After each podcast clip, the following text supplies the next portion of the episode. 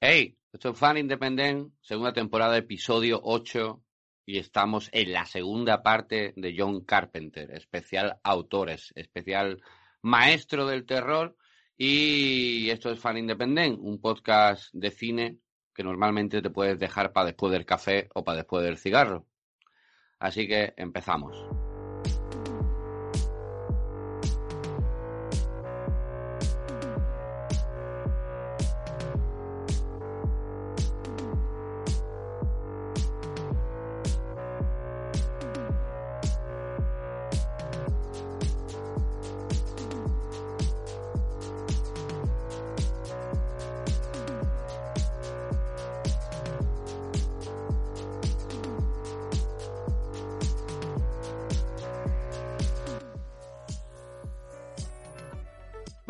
Empezar. Golfus Jack, como siempre, está con nosotros. ¿Qué tal? ¿Cómo va? ¿Cómo te va la vida? ¿Cómo va la pandemia?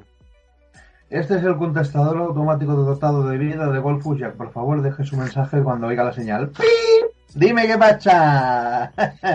Aquí estamos, nada, la pandemia, pues, pues un, ca- un cagarro todo. Un cagarro, ya ves. Sí, Esto sí. Es, es, es, es el fin o el principio. Depende de, cómo lo quieran de mirar. proporciones bíblicas. Sí. De todas Bien. maneras, fíjate, fíjate que yo ya he visto, han, han anunciado, han anunciado lluvias en Madrid y yo ya estoy viendo madri- madrileños construir un arca. Yo me preocuparía. Como la de Noé. Espera que te escucho bajo, espera. Dime, pero sigue, sigue. No, pero eso, aquí hablando otra cosa que, que podríamos comentar, o sea, tú sabes lo que es, o sea, vamos a ver, que yo, tú piénsalo, ¿vale? Imagina que eres Dios. Has hecho Yo el mundo en siete días, Sí. ¿vale? Dices, hostia, creo el mundo, creo animales, hago de todo. Y le tienes que pedir a un puto yayo de 60 años que te haga un arca a estas alturas de la vida. Mal, mal vamos. Mal, fin, no. Bueno, No, porque lo- se lo podrías pedir a, a- ya que estás a alguien más. más curtido, ¿no? Dices, Claro, a ver, claro, claro. este señor que es carpintero se lo pido, pero no. No. Bueno, dime, ¿de qué Vamos. quieres que te hable hoy? Hoy vamos a hablar, como he presentado el, podcast, de la segunda parte de John Carpenter, que ya hicimos el mes pasado. Y dejamos esta segunda parte para este mes, como anunciamos en el último episodio, número 7. Hoy en el número 8 de Fan Independent. Bien, empezamos con el año 87, la primera película de John Carpenter en esta, en esta lista nuestra que hemos hecho en esta división que hemos hecho de, de dos partes, ¿no? Empezamos con El Príncipe de la Tiniebla del año 87, dirección y guion de John Carpenter. La música de John Carpenter, como ya dijimos en el podcast de la primera parte, que es también eh, compositor de sus bandas de sus bandas sonoras, ¿no? Y Bueno. el guion de John Carpenter bajo seudónimo. Bajo seudónimo. Sí. Ah, sí, es verdad. ¿Verdad? Se llamaba, creo recordar, que se llamaba Martin Quatermass. Creía que era quarterback. Como Pues hombre, mm, lo veo, lo veo, lo veo, lo veo, porque te la lanza una bola así de cine y dices, ¡puah! Me ha pegado en la cara, pero me gusta. Vamos, eh, esta película de John Carpenter del año 87 tiene una sinopsis mm, así resumida, así por encima, un sacerdote que cree que haber descubierto, ¿no? O sea, básicamente, básicamente la premisa de la película es cuéntame tú básicamente, que me gusta más. ya lo sabía, yo todo lo que hago básico te gusta. Bien, pues la cosa está en que hay un sacerdote que se ha dado cuenta de que tenían allí una jarra guardada en el Vaticano y le dicen que esa jarra, que lo que hay ahí dentro, ese líquido verde raro que da vueltas, que parece una lavadora, le han dicho que es el mal, que es Satanás, el anticristo. Y no se le ocurre otra cosa que eh, llamar a un grupo de científicos Mm, bueno, mm, específicamente a un científico de renombre y a sus becarios, Claro, a, a, a uno en concreto, ¿no?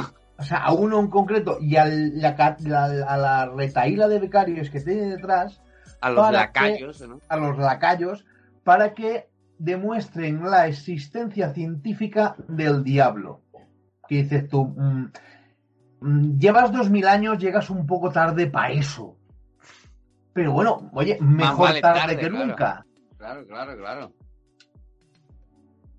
Pero bueno, porque ellos creen, ellos creen que esa eh, masa viscosa, verde, extraña, eh, horripilante, tiene que ser algún tipo de representación de, de Satán, ¿no? Sí, sí. Hay, hay como, como ciertos, como ciertos indicios que yo que sé, que se descubre una supernova que ha explotado, que, que el, el, cura que custodiaba eso antes se ha muerto sin explicar de qué narices iba la cosa, cosas de estas. Lo típico que dices, se va a, se va a acabar el mundo, mm, llámame perspicaz, pero algo me, lo, algo me huelo. Sí. Entonces, entonces lo que hacen el sacerdote, todo, todo su equipo y el científico, o los científicos, es eh, encerrarse en plan botellón, pero dentro de, de la iglesia. Correcto se encierran en una iglesia. Hasta eh, lo que sacar conclusiones ellos científicas, ¿no? Que pueda demostrar algo. Correctamente, somos científicos, no tenemos planes chulos para fin de semana, pues oye, pues vamos para allá. Pero, pero claro, empieza la cosa ya a desmadrarse. Primero que si los insectos se, van juntando, luego que si se juntan un puñado de locos por allí, empieza a ver escabechina, que si pum, que te mato, que no te mato, que te escupo, que no te escupo, que ahora me transformo, que ahora me poseo, cosas de estas. Lo normal, las cosas que hace el diablo. Lo normal que atrae cualquier iglesia llena de gente dentro, ¿no? En plan, era como, era como una ocupación, ¿no? Empiezan a llegar allí a la iglesia como, como un, como zombies, literales, atraídos por el mal que hay dentro, ¿no? Y allí empiezan a aparecer el, el terror de, de que, porque es de terror también. Maestro, estamos hablando de John Carpenter.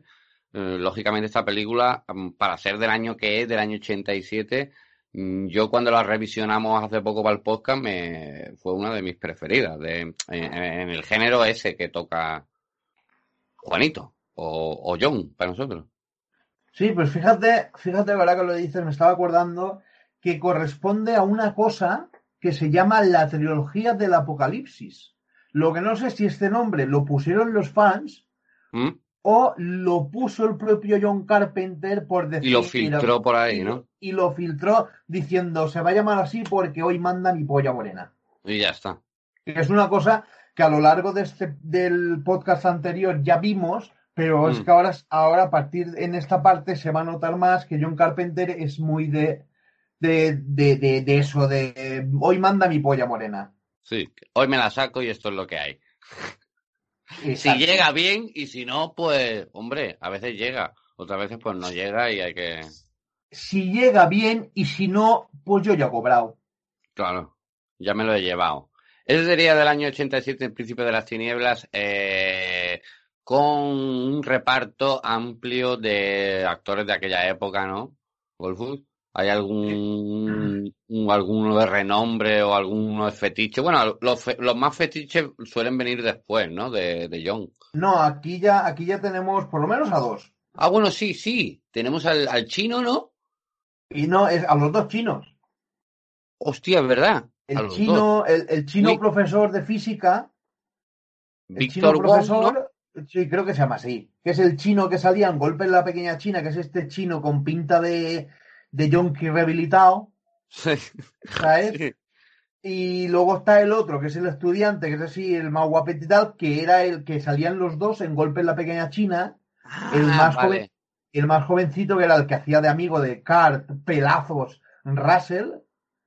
Sí, sí, sí, sí. Y O sea, el, el, el, el que empieza la película con él y, y la acaba con él también. El chino Sí, sí. De, de golpe en la pequeña China, es verdad. El, el otro creo que se llama An Jin. An, An Jin, creo que es. An, Anjing, o An Jin será. Anji Gao Lo Porque no, no creo que se llama que se llame Ain, Howard ni Jesse Lawrence Ferguson tampoco. Hombre, ¿Te imaginas? pues yo qué quieres que te diga, estos chinos son muy raros para los nombres. ¿Cómo? Fumanchu, Fumanchu Fumanchu. presentándose. ¿Sabes? Pero tú sabes lo que dicen, ¿no? ¿Y qué? Que donde fuman chu, No fuman donde fuman chu, fuman free. Esto es fan independiente, señoras y señores. Bueno, eh, eh, una película que, que ya empieza Carpenter aquí antes de acabar ya y pasar a la siguiente, ya empieza a marcar como, como sus propias, sus propios simbolismos de los Carpenter, es que iba a decir cómo se llamarían los fans de los Carpenter. Eh, Carpenterianos. Carpenterianos, joder, parece la asociación de los carpinteros. Los, los carpenterianos del séptimo día. Madre mía. Eh, pero ya empieza a John Carpenter aquí a dejar como simbolismos de su estilo y, y como tipo de recursos que va a desarrollar en las siguientes películas y sobre todo también recursos que hemos visto en otros autores de este género así de terror y todo esto. De muchas películas que hemos visto en el último milenio. Sí, básicamente lo que John Carpenter va a empezar aquí, a hacer aquí, que ya hacía antes, mm. pero que aquí em, se empieza a notar más, es que voy a coger, es, voy a coger tópicos de cine, les voy a dar la vuelta que yo crea necesaria mm. y te lo voy a soltar. Y si cuela, cuela, y si no, yo ya he cobrado. Yo ya he cobrado, claro. Claro, lo que decíamos antes. Era como, parece como, como el que quiere parodiar un género, ¿no? Digamos. Sí, pero es que no te queda claro, no te queda claro si está parodiando o está haciendo un homenaje al género en sí. Claro, si es un guiño o un, o un claro chiste alargado que él quiere hacer. Exacto. De hecho, lo que hay dos cosas de esta película, ¿vale? Una que me gusta mucho y otra que no me acaba de gustar tanto. ¿Vale? Lo que sí que me gusta es esa premisa de mezclar Dios con lo científico y, asignarle a, Satanás el rol de, lo que en ciencia se conoce como antimateria. Sí, el, mezclar esos dos temas, ¿no? Exacto. religión con, con ciencia. Exacto. Pero sin embargo, en esta película, por ejemplo, lo que no me gusta es que John Carpenter tarda demasiado en preparar el susto. Cuando viene a asustarte ya te lo esperas. Sí, es verdad que el, principio como que tarda en arrancar, digamos. Exacto, tarda en arrancar un, poquito, luego intenta remontar un poco con ese, el tema de escabechinas, posesiones y demás, pero no, no acaba de cuadrar. O sea, la peli es buena, pero si tú vas a verla, te tienes que mentalizar que vas a ver una peli cansada. Que tienes que esperar, que tienes que tener tiempo. Exacto, tienes que tener tiempo o por lo menos estar mentalizado para verla. Mentalizarte, claro. Mentalizarte bien y, verla. Y esperar, esperar y confiar que llegará el momento. Es verdad que, que tiene ese arranque como un poco que te pone demasiado en situación, ¿no? Sí, demasiado incluso tú dices, ya está, ¿no? Ya está. A ver, que mm, vamos a empezar lo mismo, Lo mismo con 20 minutos menos ya estaba yo en, mi sitio, ¿sabes? Claro, claro. Luego tiene ese final, la peli, antes de despedirnos, ese final que, está tan guay, porque tú has comentado esas dos cositas, lo que no te gusta y lo que te gusta, has dicho, ¿no? Mm. Lo que, o sea, lo que más te ha molado y lo que no me ha molado. A mí lo que me ha molado de la peli es lo que más me ha molado es el final. El final me parece muy Carpenter, muy original. Mm, es diferente también para las películas de terror de la época. Incluso tú sigues viendo películas de terror de ese estilo, aunque no sean de Carpenter de años posteriores y tampoco ves en los finales algo parecido a lo que él hace ahí. Y, eso es lo que, lo que me gustó. Y lo, en lo que no me gustó, podría estar de acuerdo contigo, en el que es verdad, como ya he dicho que y que terminan, o sea, tardan en arrancar la película un poquito, en ponerte en situación, y podría ser eso. A mí también me pasa lo mismo con, con el principio de la tiniebla, con el principio. Bien, la siguiente en teoría nos la contará nuestro reptiliano favorito, Están vivos del año 88. Así que pasamos a la siguiente. Están vivos, están vivos. Esa película, esa película que le ponían a Iker Jiménez de pequeño para que se durmiera. que están vivos, Iker. Acuéstate ya. Acuéstate, que la has visto tropecientas veces que te sabes de qué va la cosa. Y ya está bien. Duerme, duerme. Déjanos, de, vivir. Vete a Andorra a vivir, Iker. No, que ese no, no ha sido él. Que ya lo sé. Eh, em, pasamos a la siguiente del año 93. Están vivos. Eh, sería, le preguntaremos luego a Henry a ver qué le ha pasado. Eh, Bolsa de cadáveres. Oh, Una película que Oh. está dividida en tres historias sí, correctamente. y presentada por un personaje. El- sí, sí, sí, sí. Que a su vez es como una historia más. Sí, porque tiene su propio principio, nudo y, y Y desenlace. desenlace. Sí, es- además tú ya sabes que ese estilo, particularmente a mí me encanta, es ese estilo muy de historias de la cripta, Crypt Show, que ya le dedicó Stephen King, también le dedicó varios capítulos, varios libros, ese tipo de, de narrativa, que, es, Mm. que, que fue muy popular, forma parte de la historia americana, Mm. porque fue muy popular durante los años 40, 50. Incluso, incluso antes, empezó con, la, empezó con revistas del estilo de Weird Tales, luego se pasó al formato cómic con historias de la cripta, el baúl del horror, y luego ya mm, volviendo al, al, Pero de la época son, son, o sea, eh, coincidieron eh, Historia de la cripta con Bolsa de cadáveres, no. No, tienen, a ver, tienen el mismo estilo. Tienen el mismo estilo. Lo que pasa es que Historias de la Cripta se hizo famosa en los años 50, que fue la época dorada, los años 40, 50, que fue la época dorada de. De ese tipo de cine, ¿no? esa- no, de, de ese tipo De, de, de género. De, de cómic, o sea, el de ese- del género pulp, porque el género pulp es un género que ha ido desde la revista Weird Tales, donde publicaba Lovecraft y toda esta gente, Mm. pasando por el tema cómic, otra vez, a- otra vez al formato eh, de cine con Creep Show. Luego en los 90, justamente durante esa misma época, también fue el auge de historias de la cripta en formato, en formato televisivo. Y aquí en esta peli su influencia con Carpenter se nota.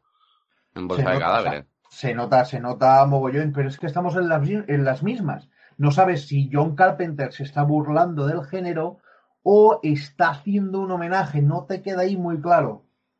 Sí, no sabes bien si es una parodia o... Bien, eh, el director, que ya hemos dicho que es, porque es lógico, el especial, esta es la segunda parte, son tres cuentos de terror, como habíamos dicho al principio. Mm. Y la primera historia, no sé qué te parece a ti, no sé qué, qué, qué te pareció, qué te gustó. La primera historia es más slasher, ¿no? Sí, vale, por poner a la gente en situación. Eh, hola, buenas, soy una joven afroamericana que viene a trabajar su primer día a una gasolinera que está perdida donde Juana la Loca pe- eh, pegó las prepoces. Y encima en el turno de noche, ojo, Exacto. Encima del turno de noche. O sea, que además dices, vamos a ver, no, no, que todos sabemos que en esta clase de pelis los negros van primero. De hecho, hay un orden. Hay un orden. En las pelis slasher hay un orden. Primero va la persona de color. Recordemos, en el slasher Black Lives No Matter. No matter, no Luego el pelirrojo, luego va el pelirrojo. No, no, luego va, luego va la, la típica estudiante ligera de cascos y ligera de ropa. Claro. Y si, y si La tetona, está- la tetona. la tetona. Y si, se, y si se lo está montando con un chaval, va Mejor. también el chaval detrás. Mejor. Luego ya. ¿Cuánto- si- ¿Cuántos psicópatas han esperado a que el momento sea el oportuno? Exacto. Que tú dices, no, ¿para qué la voy a matar ahora? La muchacha está mm, cambiándose. Exacto, que tú como psicópata, tú como psicópata dices, bueno, pues la ves allí y dices, bueno, ¿qué hago? ¿Me espero o me casco una paja? No sé, mira, me espero y la mato. Claro. Y ya, ¿Vale? es- eso es una, una cosa que ellos llevan a rajatabla. Exacto. Luego va el fumado. Sí, ese es el tercero en morir. Luego va el fumado o el borracho y luego ya el resto. Claro. Es que es, si no, si no, no, no eres buen psicópata. No, no, es que eso es de primero de psicópata, tío. No Claro. puedo, no, no te No pasa. te, no te puede quedar esa. Si te queda esa, no, No puedes te puede pasar a la primera esta víctima. tontería. Exacto. Pues bueno, como decíamos, y total, que la chica entra a trabajar allí y pues empieza a tener una serie, de, pues, lo típico, que va un cliente, viene otro, luego viene otro, Cliente que, por cierto, en este primer capítulo, uno de los clientes es Wes Craven, el director. Mm, el primero. no, uno, uno de tantos. El que se deja la tarjeta, no el otro. No me acuerdo, que ahí pasan dos o tres clientes. Hay un vagabundo también, no me acuerdo exactamente cuál de todos es. El que llega con una tía, con mucha marcha. No lo sé, ¿no? Es que no, ahora mismo. Mira, ahora mismo no me acuerdo y dejaremos que las cuatro. Los cuatro gatos que nos oyen y las dos iguanas lo averigüen. Los cuatro gatos. Bueno, esta historia en realidad tiene toques de, de, de, slasher por la música, por el momento en el que ella, mm, cuando echa a correr y, y, sale de la cabina hacia, hacia digamos, la parte de, mecánica. Hacia la, donde hacia la libertad. Hacia la libertad. Tiene momentos de, de slasher que él mismo creó y fundó, el propio Carpenter, con, con Halloween tanto como fundar, no. Yo sí que diría que. Yo sí que diría que Halloween, como ya comentamos, es el, el, abuelo, el, o sea, el padre de los slasher. Y sí que es verdad que es un género que realmente se puede resumir en, en, en una historia corta, como es este mm. caso.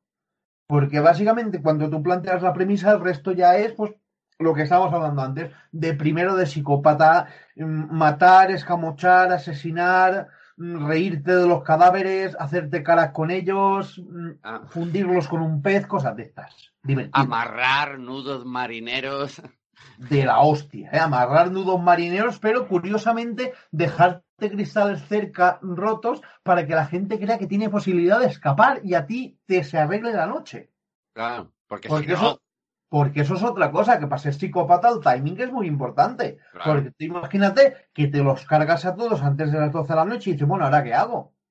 Si ahora ya no me pillan abierto y con la cuarentena y los toques te queda todavía menos. Claro, te queda cinta americana y poco, y, poco es. Y poco, exacto, un poco más. Dices, como se te cabe la cinta americana ya la hemos liado. Esa cinta que amarra todo. Todo. Te amarra todo. Todo, te lo amarra. Eso, y los noodles ya para arreglar todo. Para arreglar todo.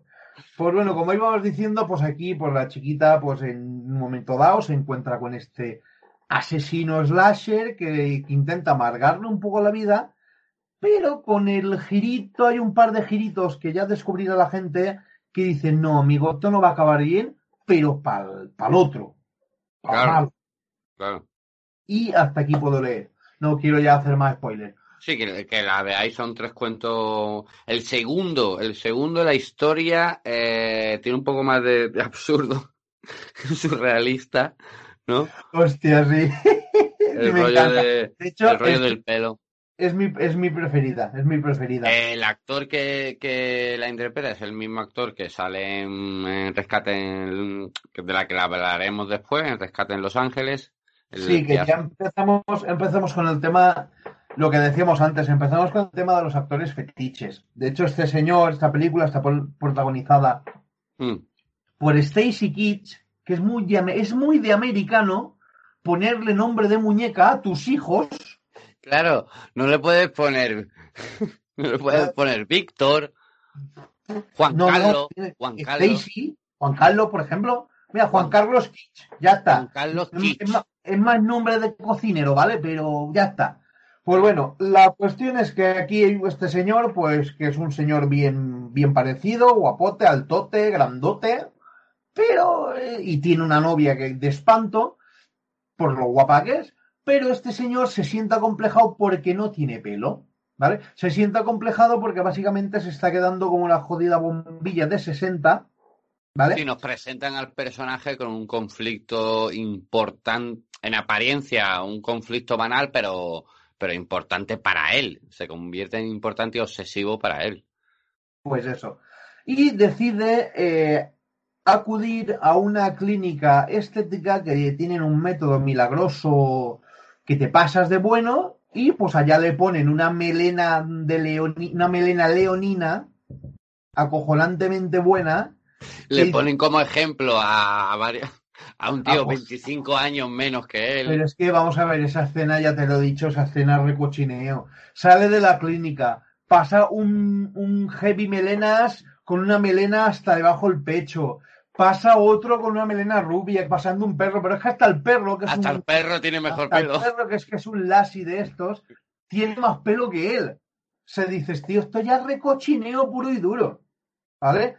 Y entonces, total, ¿qué pasa aquí? Que él se pone pelo, le ponen la melena y de repente pues empieza a encontrarse mal y cada día que pasa va teniendo más pelo en sitios más raros, se va encontrando mal hasta que vuelve a la clínica y en la clínica dicen, oh mamá, hasta aquí el girito, ah, no, no, ¿qué tal? Sabemos lo que te ha pasado, pero hasta aquí el girito. Claro. El que quiera saber el girito que vea la peli. Claro. Claro, es lo que hemos dicho antes, no vamos a. Ah, Bien, spoiler. la tercera, la tercera y última historia, película, o sea, sí, historia o cuento de terror, eh, va sobre un jugador de béisbol que sufre un accidente, se le queda muy mal, y le- o sea, sufre un accidente y, y por eso le trasplantan un ojo que parece ser el, el de otra persona que lo posee. ¿no? Sí, nuestro querido tercer protagonista de esta historia, que nosotros que Mark Hamill, alias Lucas Trotacielos, Ojo, Luke Skywalker, para los que no saben inglés, ojo, cuidado, que, pues eso, que tiene un accidente, se, queda, se le queda mal un ojo, que es decir, un- es, un- es ser bueno con él, pierde un ojo y le tienen que implantar uno. El tema es que este señor empieza a tener visiones y empieza a volverse el ojo y se vuelve más loco todavía cuando descubre de quién es el ojo. Pero, como eso ya sería hacer spoiler, si os gusta, os veis la peli. Claro. Ahí es cuando ya eh, es el, el, digamos, el, el final de la tercera, de la tercera historia de, de Bolsa de Cadáveres del año 93 del maestro del terror, ese maestro del terror de John Carpenter. Pedazo de maestro que nació después de los dolores. Que bueno, que no hemos hablado de la intrahistoria, o sea, de, de, de lo que une las tres historias, que es un. Sí, el personaje relato- que decíamos del principio, ¿no? Sí, que es como una especie de relato de humor muy negro, ¿Mm? el cual protagoniza el propio Carpenter, con alguna que otra prótesis, obviamente. Claro, caracterizado. Mm. Y, Y aquí- y- Dime, dime. No, eh, y al más puro estilo, historias de la cripta con ese humor negro que dice ya absurdo incluso, pues aquí John Carpenter pues dice, pues señores, esto es mi rabo moreno y le salió bien, porque a mí me gusta. O sea, Sí, yo la vi y me gustó. Hombre, no sabría decirte cuál de las. A ver, cuál de las tres, ¿no? Pero así en conjunto, una más que otra, lógicamente, pero así en conjunto me, me moló. Me gustó, la verdad. A ver, De- aquí... Dime. Sí, dime. No, dime, dime. No, no, que yo creo que la que más te moló creo que es la última, ¿no? Sí. Sí, la de, la de nuestro amigo Mark. Sí, a mí me moló más la segunda. Es que la primera ah, estaba, ya un poco trillado el tema. Sí, puede ser que por la época ha envejecido mal, puede ser la, la primera. Porque hemos visto tanto slasher después de aquella peli, pero claro, de, esa historia, pero claro, mm, tú ten en cuenta cuándo es esta historia, que es del año Exacto. 93. Pero No había así, tanto terror. aún así, ese tipo de películas con ese estilo de narrativa Mm. se siguen haciendo. Sí, sí, sí. Sí, De sí, hecho, yo recuerdo. De hecho, yo, a ver, yo recuerdo una que se llama Truco Trato, que es de Halloween, que es, es que, aunque realmente ese género, es lo que te digo, se ha visto, eh, eh, digamos, desplazado a, a- a formar parte como de historietas de Halloween y, cosas Mm. de estas. No Sí, hay. sí. Es como que el nexo de unión es mejor que sea Halloween. Sí, y también otro que les pasará que, que le han dicho, bueno, mira, le ponemos el nexo de unión que sea Halloween a tomar por culo. Exacto, No, ya está. No voy a usar otro simbolismo y otra mierda y ya está. Eso es lo que hay. Bien, eh, pasamos al año en este especial segunda parte de John Carpenter que estamos haciendo en Fan Independent. Eh, la siguiente en la lista sería En la boca del miedo del año 94. Oh, oh, amigo, oh, amigo, el final de la trilogía apocalíptica. Con dirección de John Carpenter y guion de Michael De Luca, música, lógicamente, de John ¿Sabes Carpenter. quién es de, ¿sabes quién es de Luca? ¿Quién? ¡Mi polla con peluca! Eh, esta película de terror fantástico y basada también en, en- en un libro, ¿no? O el- Mm, no. Bueno, no, es como un subgénero usado en el. Vale, vale, vale. Ese- ese Vale, la historia es original de John, vale. De Bueno, hecho, de John, de Michael de Luca con, junto a John, claro. De hecho, te he dicho que era, o sea, la- lo que te he hablado de la trilogía apocalíptica, sí, la primera no es otra que la que tanto nos gusta, la cosa. La cosa. Aunque Que ya realmente, hablamos de ella en, en el otro, en la otra parte del, del especial John Carpenter. además, esto es, un, esto es un subgénero en sí que yo ya he visto, por ejemplo, se lo vi, se lo vi a Stephen King ya en una de sus novelas, que es el, el misterio del libro dentro del libro, o, el misterio del cine dentro del cine. No sé si sabes a lo que me refiero. Sí, sí, sí, te entiendo perfectamente. ¿Vale? Sí, es, es utilizar como, como un recurso narrativo el, la propia narrativa o el propio rollo de los libros y del escritor y jugar con esa, con esa idea y con esa cosa, ¿no? Sí, a ver, a ver, es original, depende cómo te lo plantees, ¿vale? En esta película tenemos a el bueno de Sam Neill, que ya lo conoceréis por ser el doctor Alan Grant en Parque Jurásico. ¿Mm? Y entonces este señor, pues es un es un detective de los seguros, ¿vale? Que se huele, se huele los fraudes. Y lo envían a buscar a un, supue- un supuesto escritor que ha desaparecido, que es, es como el Stephen King de la película. ¿Vale? De hecho, de hecho, en la película se, se comenta que este escritor, que se llama, que se llama Sutter Kane, se comenta que ha desbancado a Stephen King como escritor de terror. Y dentro de la película, ¿no? Como, Exacto, se como juega. haciéndolo un guiño tirito, ¿no?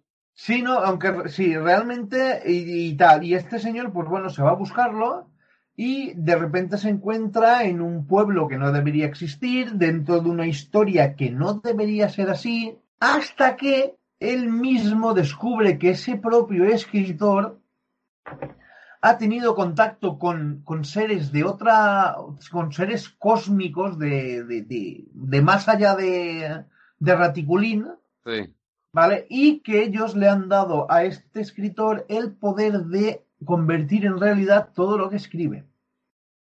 Ah. Amigo, amigo, ¿cómo te Y quedas? entonces, claro, eh, todos sus fan puede ser que no sean por, por fan por el- los libros, sino por la teoría que acabas de explicar. Sí, porque realmente los libros de este escritor lo que provocan es una ola de violencia de proporciones épicas, catastróficas y bla, bla, bla, que se vuelven todos locos, básicamente. La Celia, Celia, bueno, Se lía- se lía la de parda. San Quintín. Y entonces aquí es cuando viene el girito, el girito, que no vamos a aumentar, obviamente, por no hacer spoiler. Claro. Eh, yo la recomiendo, a mí me encantó. Yo es lo que te decía el otro día cuando estábamos preparándola, a mí me encantó. Me parece una de las películas sin ser terror, sin ser de ese género que toca Carpenter, me parece de las mejorcitas que tiene. Pero claro, ver, también me ¿cómo parece que buena. ¿Cómo que no es terror? Hombre, no es terror, terror. Es más fantástico horror que terror, Ahí terror. está, ahí está. Es que en, eh, si te das cuenta, Mm, en ese no saber si es un homenaje o es una burla, mm. hay tres escritores distintos. Podemos, recono- podemos reconocer partes de la obra de Lovecraft por el tema de los dioses cósmicos, los horrores de más allá de la mente y demás. Sí. Podemos reconocer a Stephen King porque, Mm. todo, pa- porque todo pasa en un pueblo tranquilo, do- donde todo pasa donde en teoría no debe de pasar nada, porque es todo muy tranquilo, muy relajado, muy... Bueno, y en el terreno de lo visual del gore, reconocería un poco a Cliff Barker, pero no sé si ya... Porque creo que Cliff Barker es más posterior. Ya, sí, sería ya rebuscar demasiado. No, no, no sería tan posterior, ahora estoy pensando. Porque Cliff Barker ya, subi- ya supimos de él en los 80 con Hellraiser. Ah, pues puede ser. Puede amigo, ser, entonces, amigo. Yo, a ver, yo por lo menos yo, lo que a mí me gusta es que yo reconozco esos tres escritores. Vale, no, a mí lo que me gustó es que no es 100% terror y, y tampoco vuelve a, a usar un simbolismo que puede ser facilón. Me parece algo original, aunque, aunque reconozco lo que decíamos antes, el, el recurso este no trillado, pero sí utilizado en ese género de terror, que es utilizar la propia literatura o narrativa o, cuento, como puede ser, que son dos películas que no tienen nada, que ver, ¿no? De, hecho, eh, ¿quieres que te diga que otro personaje usa mucho ese recurso? Sí, hemos hablado eh, de varias películas de Stephen King, ¿no? Fuera, no, fuera del terror. De comedia. Vale, porque esto, sí, sí, podría titularse comedia, porque esto se llama romper la cuarta pared. Estamos hablando de ello como si no tuviera nombre, pero eso es romper la cuarta pared. Es romper la, la, la, pared que separa al lector o al espectador de lo que está viendo. Sí, sí, sí. Pero yo me refería al, al, al, al tema de los libros, de los libros y la narrativa. Digo, joder, eh, no es la primera vez que hay películas de otros directores que no tienen terror ni horror ninguno, pero hay películas de que el, personaje mm, se convierte en realidad, es usar el tema de la narrativa, de los libros, de los escritores, y a eso me refería, ¿no? Es del año 94, ya pasaríamos al año 96, Golfus, gente, estáis escuchando Fan Independent, episodio 8 de la segunda temporada. el podcast que con un cigarro te ayuda a soltar tu muñeco de barro. Estábamos acabando de hablar en La Boca del Miedo del año 94, que me parece una de las mejorcitas, saliéndose del terror, terror puro. Y vamos al año 96, Golfus con Rescate. Bueno, en verdad es no es Rescate en Los Ángeles, en realidad se llama Bueno. 2000 y algo, es que no me acuerdo el título ahora mismo. No lo tengo, no lo tengo así de, de preparado, soy así de pro. Soy así de malo. Sí, me suena que es eso, me suena que es eso. Ah, el 2013, 2013. Sí, 2013 Rescate en Los Ángeles. Bien. Pues, pues aquí tenemos a nuestro amigo, Curtis, Russell. Curtis Pelazo Russell, al que ya vimos lucir pelazo en la cosa. Con ese parche a lo. Con ese parche a lo, a lo. Mira, pues tú te ríes del parche. Tú te ríes del parche, pero luego personajes de los videojuegos como Big Boss de la saga Metal Gear Solid le han copiado el parche. Es verdad, es verdad. Es verdad, totalmente verdad. Bueno, una película del año 96 de John Carpenter, con guion de John Carpenter, de Brasil, que me dijiste el otro día que era su mujer, ¿no? Era su, mujer, es su segundo matrimonio. ¿Mm? Y Carl Russell ha metido la mano en el guion, y eso se nota. Cuéntame. Hombre, No, se, no se va a notar. Cuenta, cuéntame, cuenta, no, cuéntame, no, cuéntame la echan después. Cuéntamelo eh, Taco. Bien, pues en esta película tenemos aquí un. Ya nos vamos directamente al terreno de la acción. Vamos al terreno de la acción, al terreno del héroe solitario, ese terreno que fue tan prolífico en los 80 y los 90, que es eso, el héroe solitario que se saca las castañas del fuego de todos lados, que tiene muy mala baba para hablar también, mm, y, Que, y que no le tiene mucho respeto a lo que es a la ley y el orden, pero bueno. En esta película, eh, Carl Russell interpreta a Snake Plissken, llámame serpiente, con esa voz de casallero que parece que, que, ha salido a tomarse cuatro copazos con Joaquín Sabina, o sea, se ha tomado se ha tomado cuatro sol y sombra en ayunas. Que vengo de desinfectar la garganta. Vengo de desinfectarme por dentro y por fuera. Bien. Y entonces aquí tenemos a este señor que es capturado por los militares en un estado. Un momento, un momento. Aquí. Eh, hombre, supongo que lo hace también para no aburrirse como hacen todos los directores. Aquí John da un giro después de, hacer algo de terror fantástico y se mete otra vez en la ciencia ficción con una película que en realidad tú me decías el otro día que puede ser su propia su propia secuela, ¿no? Decíamos. Sí, sí, es no, yo durante realmente esta película es una secuela de una que se llamó 1997, Rescate en Nueva York, que es de la que ya hablamos en... Sí, de la que hablamos en, la primera parte. En la primera parte. Yo durante mucho tiempo estuve pensando que esto podría ser una secuela de sí, o sea, un, una, un um, remake de, sí mismo que ya se hizo él por, su, por sus cosas, por su, pero realmente es una secuela.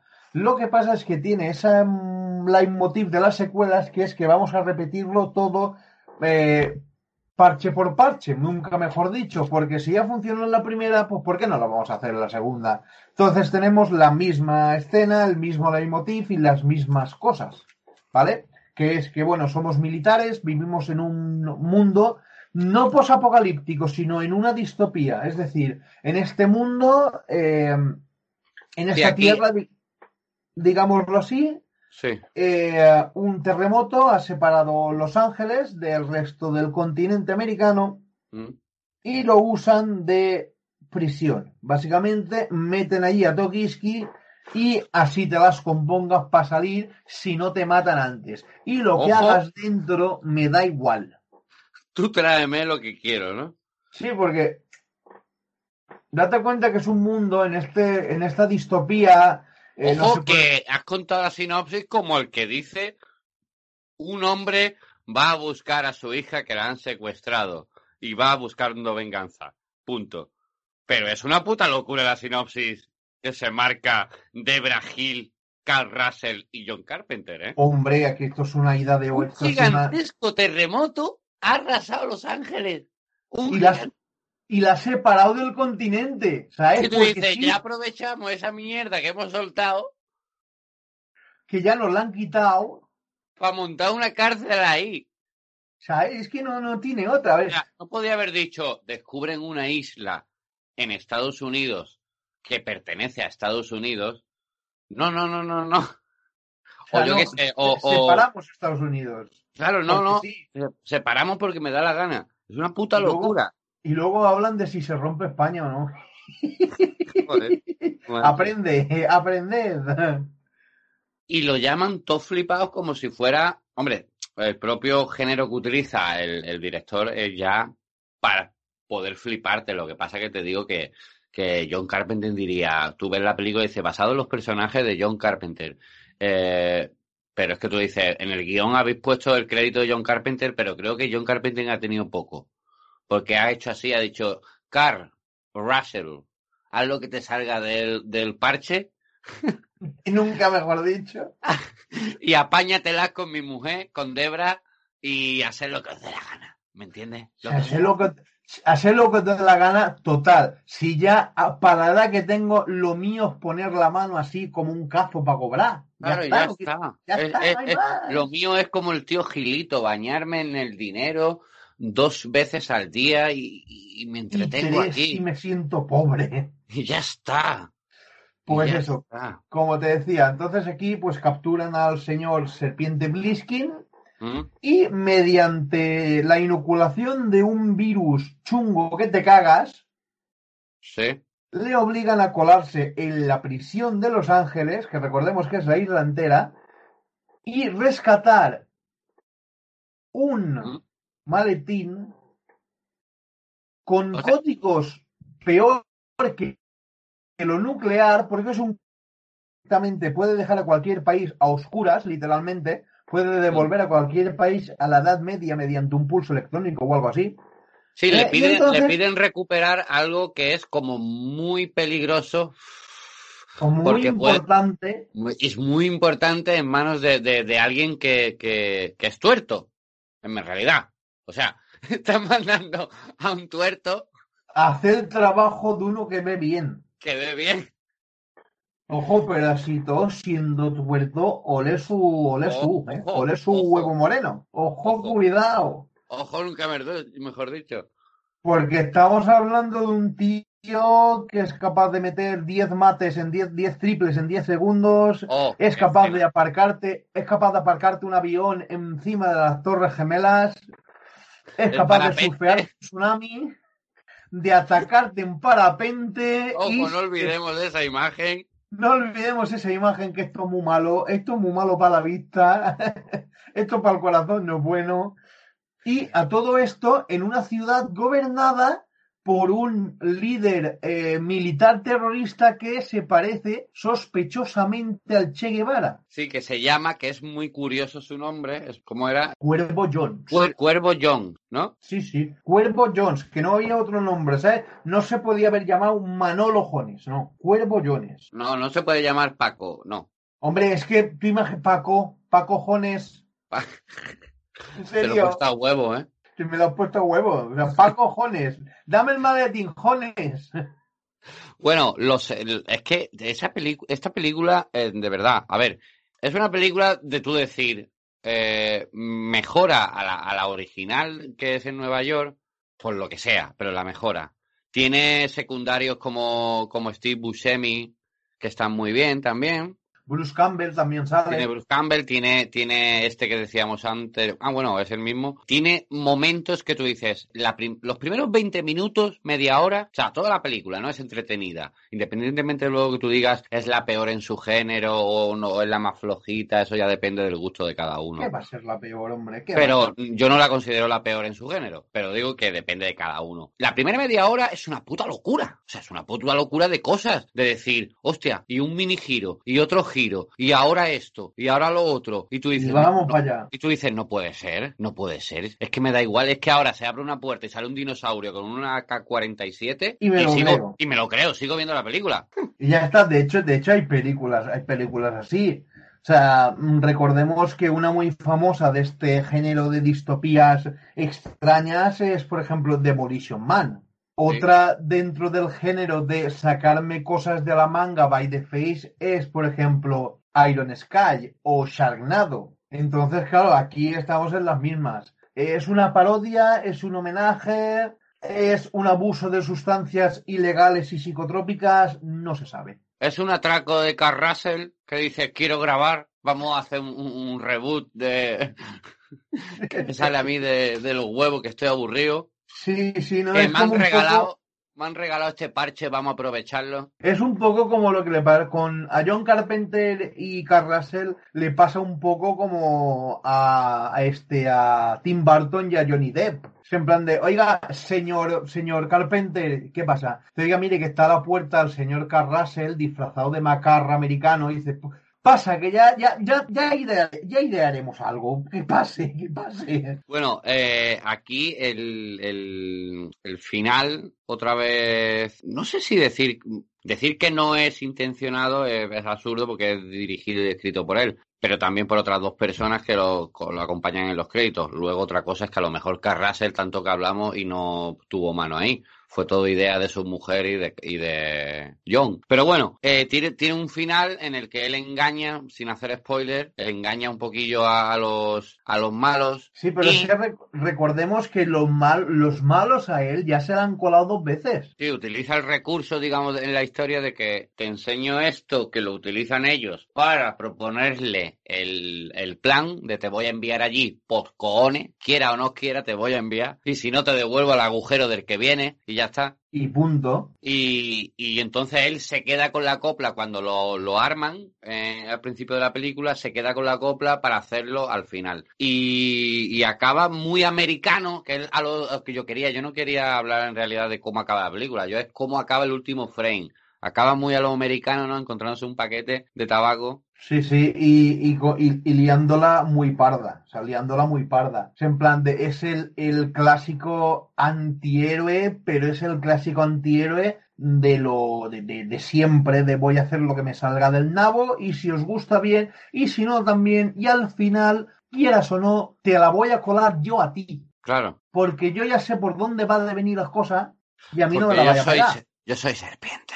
Yo soy serpiente Pliskin que por esa voz también te lo digo, ya lo podían haber llamado Carajillo Pliskin. ¿eh? Claro, soy sombra Pliskin. O sea, tú, no, no, date cuenta, no hay ningún, no, ni, no hay ningún héroe americano que tenga un nombre, que todos tienen nombre chulo, incluso los villanos, ¿no? O sea, yo me llamo Cuervo Jones. Yo me no hay ninguno que se llame Ernesto, por ejemplo. No, no, por ejemplo, no hay ningún villano que se llame, no sé, el Chetos, ¿vale? El, Chetos, eh, eh, el, el, Lute. El Lute, bueno, sí, Lute sí, pero vale. O sea, soy un villano malvado. ¿Cómo te llamas? El Doritos. No, no queda, no queda igual, no hay, no hay, y por algo o por ejemplo, nombres de pájaro, cuervo queda bien, ¿vale? Queda guay. Serpiente queda bien, pero ¿cómo te vas a llamar? ¿Cómo te llamas? Me llamo Abutarda Martínez. No. Claro. No. Ardilla, Gómez. Soy Ardilla, Gómez. No queda bien. Bueno, es una película que yo que nosotros recomendamos para cualquier hora del día y del momento, pues es una película entretenida independientemente de que te guste muchísimo o, poco.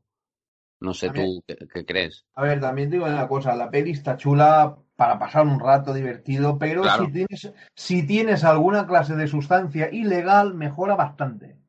Hombre, pero es que vas, bajo eso casi, casi cualquiera mejora. No, no, eh, no. Está, por ejemplo, que es muy de, de, fliparse, está mejora, mejora con unos litritos de cervecita, por ejemplo. Con agua con gas. Eh, eh, dejamos rescate en Los Ángeles del año 96 para pasar a una que se puede decir que se convirtió de culto, Vampiros de John Carpenter del año 98.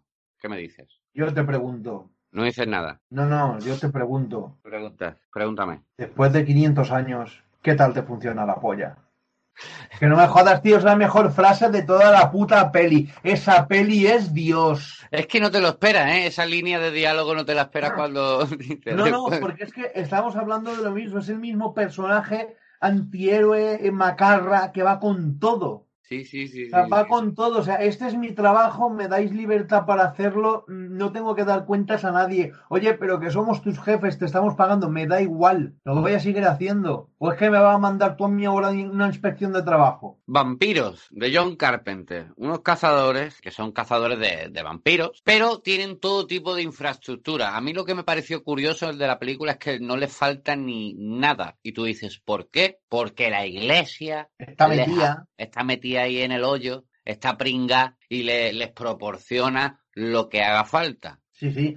Además está ambientada en ese rollo desértico que es como muy anti muy antivampiros, ¿no? O sea, todos estamos es, como si fuera un western, western de vampiros, ¿no? Sí, y aquí es donde John Carpenter dijo, señores, aquí me voy a sacar la chorra porque me la quiero sacar. Sí, aquí voy a aprovechar a hacer lo que me dé la gana literal. Porque claro, porque John Carpenter ya tenía idea de que quería hacer un western, pero es que el western que se hacía en esa época no, no le acababa de gustar. No le molaba. No, porque claro, ten, en cuenta que el western es un género que estuvo muy de moda también en los 60, los, los 50, los 60, incluso los 70, pero luego ya mm, para ver una película de western así medio decente te tienes que remontar, por ejemplo, a... Hasta, hasta Tarantino en el 2000 y algo. No, a incluso los 60, Arma Joven, protagonizada mm. por los guaperas de la época, Sí, que en realidad Carpenter, yo leí una entrevista de él que, que él quería hacer el, el, tipo de cine que decía que le, más le gustaba y quería dirigir y escribir era, era, era un western, pero le salía lo que le salía, que era siempre terror, eh, luego ciencia ficción, eh, fantasía, terror, y, y, se le nota también su influencia de, la influencia que tiene de, del escritor Stephen King, claramente. Aquí hace su propio vampiro, su propio, su propia versión, con un equipo de cazadores. A ver, aquí el argumento, el argumento de esta peli es sencillo a más no poder, ¿vale? James Woods, el señor James Woods, eh, llamado, interpretando el personaje de Jack Crow, y dices, hostia, qué nombre más molón y más chulo, ¿vale? ¿Quién eres? Jack Crow. Jack Crow.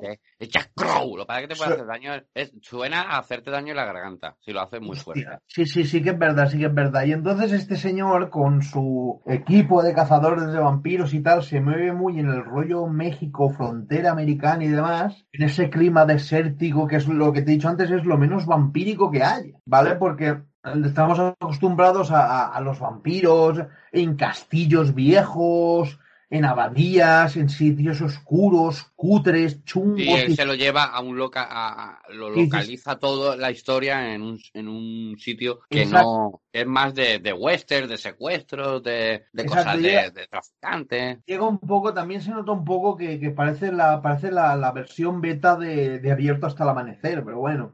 Y entonces este señor pues se dedica a cazar vampiros que viven en tugurios, que en bares, que son prostitutas y, de, y demás macarradas varias, ¿vale? Pero él va buscando al señor de los vampiros, al, al amo vampiro este que es puñetero, que siempre se le escapa. Luego ya vemos cómo eh, Carpenter mete, aprovecha incluso el tema de los vampiros para meter la crítica social también a la iglesia otra vez. Otra vez. ¿Qué obsesión tiene con la iglesia? ¿Qué obsesión tiene, más o menos? Más La misma, la mire, iba a soltar un chiste muy negro, pero no lo voy a hacer. Y eso. y...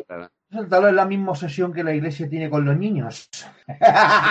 La mismica igual. La mismica igual. Y de repente, pues aquí, pues le, le viene este señor, este vampiro, se le carga todo Cristo, se le carga todo Dios, y le tienen que dar un equipo nuevo, que es en plan de, no, no, yo voy solo, a mí me da igual, a mí me sobra gente. Y le dicen, no, mira, pues come, cógete este cura que es nuevo, o sea, que lo tenemos que mandar igualmente. y ya que te veas... que le proporcionan, ¿no? Dicen, ah, que se te, ha, se, se te ha muerto el otro. Tengo otro. Toma, llévate este, este jovenzuelo. Que tenemos curas de repuesto, hijo. Parece que abre un armario y tiene 50 curas del mismo estilo. Dicen, mira, oye, en curas dos por uno. El segundo, a mitad, el segundo cura a mitad precio. Como Goku. Lo menos, lo menos. Que tiene amigos para Pero en este, este guion, eh, te iba a decir, perdona, Golfu, este guion es de una novela de John Steckley adaptada por John Carpenter. Pues es la primera noticia que tengo y me mola, me mola, creo que la Vampiro de John Carpenter, el guion es de Don Jacoby, que, que, será el guionista que ha adaptado la novela de John Steckley o Stackley. John Jacob, hombre, Don Jacoby de los Jacoby de Manhattan de toda la vida. De, toda la vida de Manhattan, de allá arriba. Es un, sí, lo que decíamos antes, un spaghetti western de vampiros con su propio estilo de que tiene el maestro. Yo lo voy a llamar el maestro. Lo voy a llamar el maestro, ¿vale? Sí, porque es que sí, es mejor el maestro. Sí, pero además es que lo hace y lo hace bien, porque lo que decíamos, aquí sí que se nota que es una, un homenaje al género. Sí, aquí no, no dudas tanto si es una parodia, ¿no? O sea, él coge estos elementos y él ha dicho, bueno, pues vamos a coger el Drácula de Van Helsing y vamos a meterlo aquí. Y con esos este toques también, porque tiene toques bizarros también. Porque, claro, porque es que no, a ver, no tú vas a cazar un vampiro que es de, que es de primero de, de matavampiros, ¿vale? Claro. Lo primero que te enseñan en el curso Van Helsing de CCC a distancia es, o sea, tú rodeate de gente, tú sé igual. me acabo de imaginar, perdona, ¿eh? Me acabo de imaginar a Van Helsing mirando a cámara diciendo, hola, bienvenidos al, al curso tutorial del primero de vampiro. si, le gusta, si le gusta, denme like y suscríbanse a mi canal.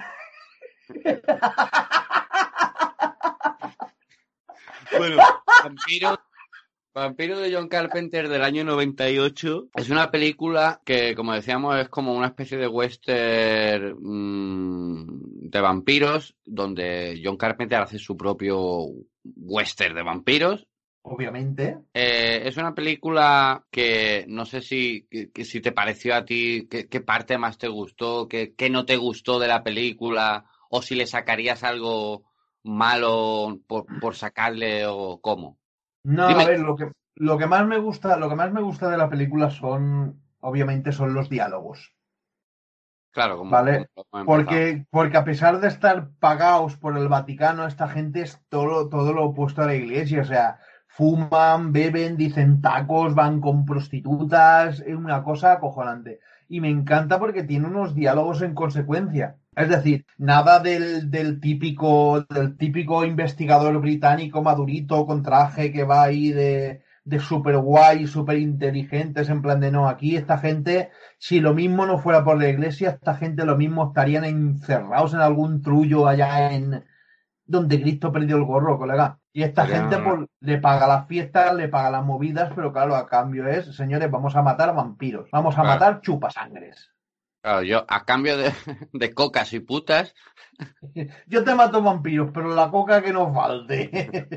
Entonces, a ver. Tiene que, traer vampiros. Que es lo primero lo que te decía, lo primero que te dicen en el curso Van Helsing de CCC a distancia para matar vampiros lo primero que te dicen, estar de resaca ayuda, porque te da esa mala hostia natural que tú necesitas ya para cargarte un vampiro. Sobre todo cuando viene el vampiro jefe que se les ha escapado, ¿no? Al principio de, la película y los pilla a todos en plena fiesta, ¿no? Y te, y te hace la 314. Eso es del año 98, Vampiros, que os recomendamos que la veáis. Y si ya la habéis visto, podéis hacer como yo y Golfus, que la hemos revisionado para volverla a disfrutar y poder volverla a comentar así por encima en esta segunda parte especial John Carpenter, episodio 8 de la segunda temporada de Fan Independent, que podéis escucharnos en Spotify, Google Podcast, Evox y iTunes y Apple Podcast también. Incluso también nos podéis encontrar en Podium. En Podium también estamos metidos ahí hace poquito, así que también nos podéis encontrar. O Google Podcast también, ¿no? Dime, Golfo, ¿qué querías decirme? no, nada, nada, que me estoy quedando flipado. ¿En cuántos sitios nos han metido, colega? Nos hemos metido en muchos sitios. Estamos metidos en muchísimo. hay que comunicarse más. Claro, hay que comunicarse más, eh, no hay monopolización todavía, entonces hay que estar donde, donde se pueda. Donde se pueda. Bien, tú querías comentarnos para acabar, antes de acabar y llamar a Enric, nuestro reptiliano favorito, antes de dar paso a Enric, ¿querías comentarnos algo más sobre lo que ha hecho nuestro maestro? Hombre, eh, sí, eh, te has dejado una película que para mí es, bueno, para mí es una de mis favoritas ¿qué le vamos a hacer? Me gusta, me gusta ese tipo de caspa, ¿qué le vamos a hacer? ¿La gore, gore, gore de fin, eh, del fin del mundo? No, no, no, no, estábamos hablando de otra, ah, incursión, otra incursión de John Carpenter en el terreno de la ciencia ficción, que es Marcianos. ¿Vale? Que en, teoría, hombre, marcianos de Marte, pues si no fueran de Marte, pues mal. Claro, podría ser marcianos de Plutonio. O Plutón, ¿no? no, Plutón lo, quitaron como planeta, ¿no? Plutón ya no es un planeta. Dejó de ser planeta, ¿no? Dejó de ser un planeta porque en teoría perdía, eh, tenía, no tenía la masa suficiente, no sé qué historia. Ah, yo creía, que, creía, que, ibas a decir, perdía cobertura, no sé qué. Hombre, Se está, iba para un lado, para otro iba a venir. Está en la otra punta de la galaxia. Poca cobertura yo creo que sí cabrá. Tampoco estaba, tampoco estaba un Plutón llamando, ¿sabes? también te lo digo. Sí, pues, eh, Marcianos de Marte. Vuelve Carpenter a hacer mm, ciencia ficción. Es que, es que has dicho el título dos veces y lo has dicho mal. Marcianos de Marte, tío. Es que me descojono. Ah, ¿No he dicho fantasmas? No, se llama Fantasmas de Marte. ¿He dicho marcianos? Me imagino a la gente buscando. Digo, bueno, los cuatro gatos. No, no, no, no. Fantasmas de Marte. Correcto.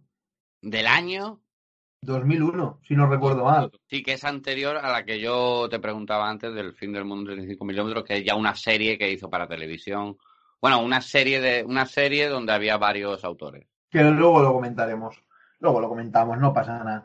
Pues bien, eh, argumento, argumento es simple. Estamos en el año 2140 y algo, o sea, es año arriba, año abajo. Y resulta que los humanos, pues como somos así de chulos y así de guapos, hemos colonizado Marte. Y hemos colonizado Marte y le hemos puesto pues, prospecciones mineras, le hemos puesto un ferrocarril, le hemos puesto grandes ciudades, le hemos puesto cosillas para sentirnos cómodos. Claro, hemos plagiado lo que hemos hecho en la Tierra. Lo hemos hecho allá. Pero claro, tiene, tiene, ese toque de western futurista. ¿Por qué? Por el por la manera de proceder, porque hay, hay, hay bandidos, hay asaltadores, hay asaltantes de trenes. Vuelve, vuelve el maestro aquí eh, a hacer un western con otro estilo.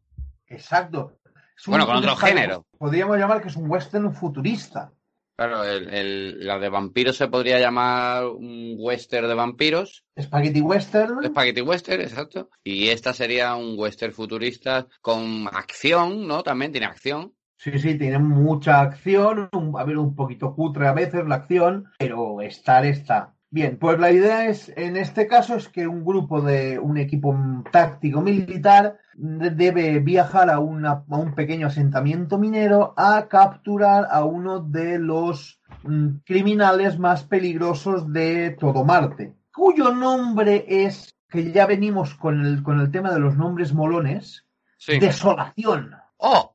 Oh, Dicen, no se, no se podía llamar Paquito el carnicero. No, desolación. No, no se podía llamar Ernesto. No, no, Ernesto no, desolación. Tiene que ser desolación. Eugenio. Eugenio, que nosotros, que nosotros, que el rapero Ice Cube, alias Yo Man. Ojo. Ojo, cuidado. Ojo, ahora que dices que el, Ice Cube hace el personaje del prota, digamos, ¿no? Del malote, del ah, prota malote. Del prota, pero no del villano. No, ahora que lo dicen, ¿no podría haber vuelto, o sea, no convertiría la película en otra cosa a lo mejor si fuera Carl Russell otra vez? No, no, aquí Carl Russell ni aparece ni se le espera. No, ya, pero te imagínate otro rescate en Marte. Rescate en Marte. Y sale otra vez Carl Russell. Sale otra vez Carl Russell en plan de, pero ¿qué pasa? Que en la Tierra no me dejáis tranquilo, hijos de puta. No habéis también aquí me habéis... suficiente, hijos de puta. O sea, me vais a joder la marrana aquí también. Bueno, pues la buena cuestión,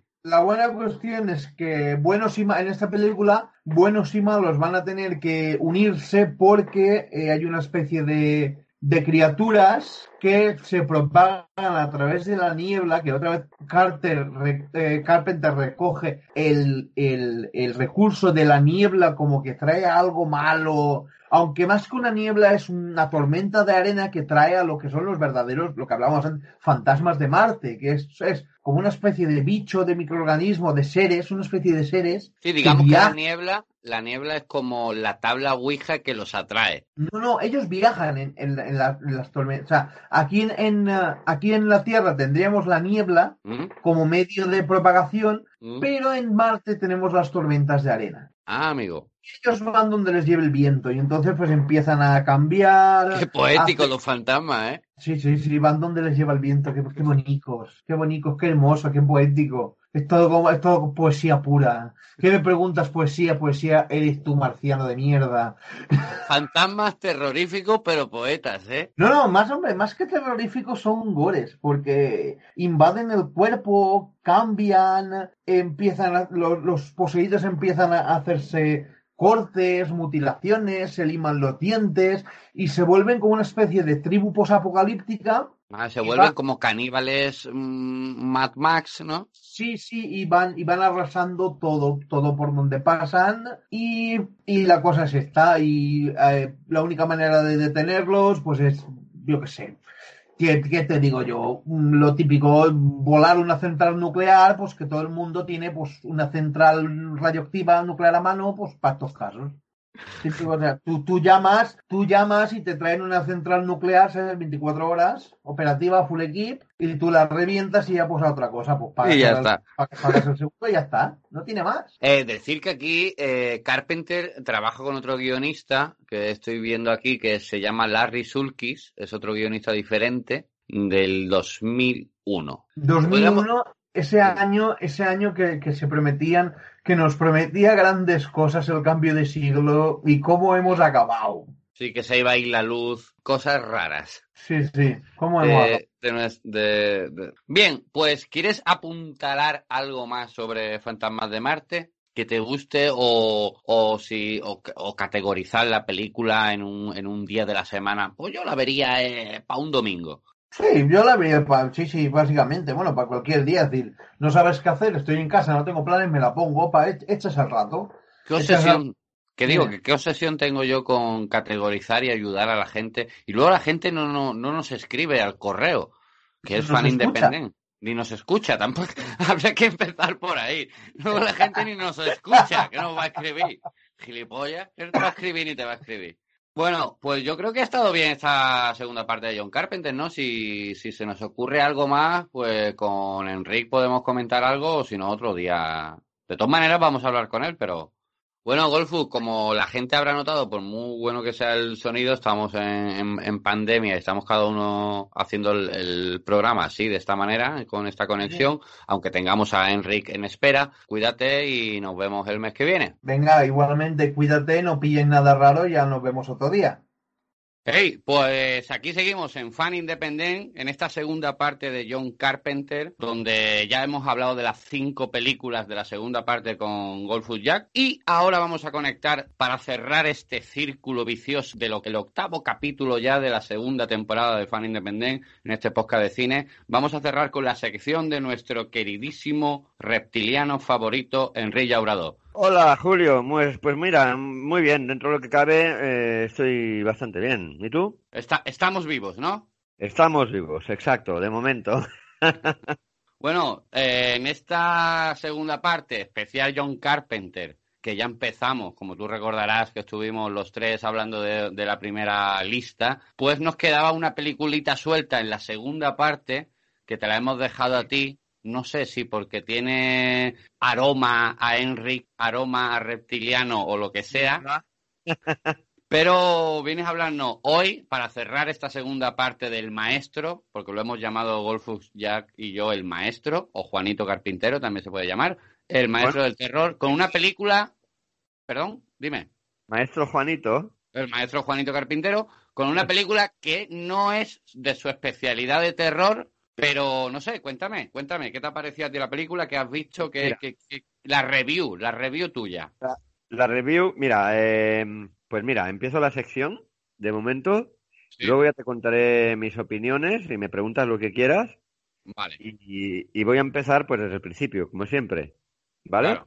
Venga, dale. Pues mira, se trata de, se trata de una producción estadounidense del año 1988, perteneciente al género de la ciencia ficción y de culto, dirigida por John Carpenter, como ya hemos dicho. Guión de, de John Carpenter también. Música también de John Carpenter. Sí, sí, sí. Bueno, en la música tuvo alguien más, ¿eh? Alan Howard. Ah, Pero vamos, él, como siempre, se encarga del guion, de la música y de la dirección, de todo. Es un director, autor que no, no le echa para atrás nada. Nada, nada. Por eso es maestro, porque toca todos los palos. Toca todos los palos. Y en esta película, eh, que decías que es del año 88. 88. Sí, sí. Vale, pues dale, adelante. Muy bien. Pues mira, ya te he dicho, bueno, ya lo he dicho, pero repito, no pasa nada. El guion de, de John Carpenter, música de John Carpenter y Alan, Alan Howard. La productora es Alive Films. El reparto, no lo voy a mencionar todo porque son unos cuantos, pero sí, son muchos. A los principales por lo menos. Eh, Roddy Piper, Keith David, Meg Foster, mira, la única que conozco porque los otros. John Lawrence, que sí que me suena su nombre un poco. ¿Mm? George Backflower, lo de Back es un apodo, ¿eh? que está entrecomillado. ¿Mm? ¿eh? Curioso. Es Flower, ¿no? Flower. Y Flower, Flower. Flower es el apellido. Eh, Flores, ¿no? Jock Back, Back es retorno. Jock retorna, Jack retorna, George retorna a las flores. Vuelve a tumbarse sobre las flores. La nueva película de John Carpenter. señor. Y luego hay otro más que es Peter Jackson, entre otros. Los otros ya no los he puesto porque eran unos cuantos. Peter Jackson como, como el, famoso director también. Sí, sí, sí, sí, sí, tiene el mismo, sí, exacto, sí, sí. Vete tú a saber si, en aquel entonces él era actor. No, no creo. Esta peli tiene muchos años. ah, vale. Ojo, ojo, ojo. Que nos perdone la audiencia. Un segundo, Henry. Perdóname que te interrumpa. Peter Jason. No, no, Jackson, Jackson. Jackson, aquí me pone Jackson. me pone a mí aquí.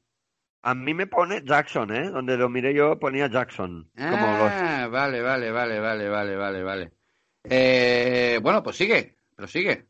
Muy bien, pues mira, eh, si te parece bien empiezo con la sinopsis ya. Vale. De acuerdo. Pues mira, eh, se trata de un trabajador que encuentra casualmente unas gafas que permiten ver a las personas tal y como son. Gracias a ellas descubrirá que importantes personajes de la vida política y social son extraterrestres. Oh, mamá. Sí, sí, sí. Muy curioso de esas gafas. Eh, durante su particular cruzada, podrá observar cómo estos alienígenas han ido sembrando el mundo de mensajes subliminales con los que pretenden convertir a los humanos en una raza de esclavos. Otra vez, ¿eh? Otra vez. Otra vez los marcianos tienen la manía de querer manipularnos con un plan maléfico desde dentro. Sí, es que ellos tienen ese, tienen ese plan, ¿sabes? Siempre. En vez con lo que se ahorrarían en decir, bueno, mira, los matamos a todos. Pero no, es que esta vez no se trata de, de, una invasión en plan guerra o ataques, sino de comer el coco a la población. Claro. Y ahora luego, cuando venga mi opinión, ya, ya, ya te lo relataré un poquito más... Mm, para, bueno, ya lo entenderás. Más personal, más personal, ¿no? Tuyo. Sí, sí, exacto. Vale, dale. Bueno, ya, ya, ya, te he dicho la sinopsis, porque es muy básica, ya lo has visto, ¿Mm? no es gran cosa.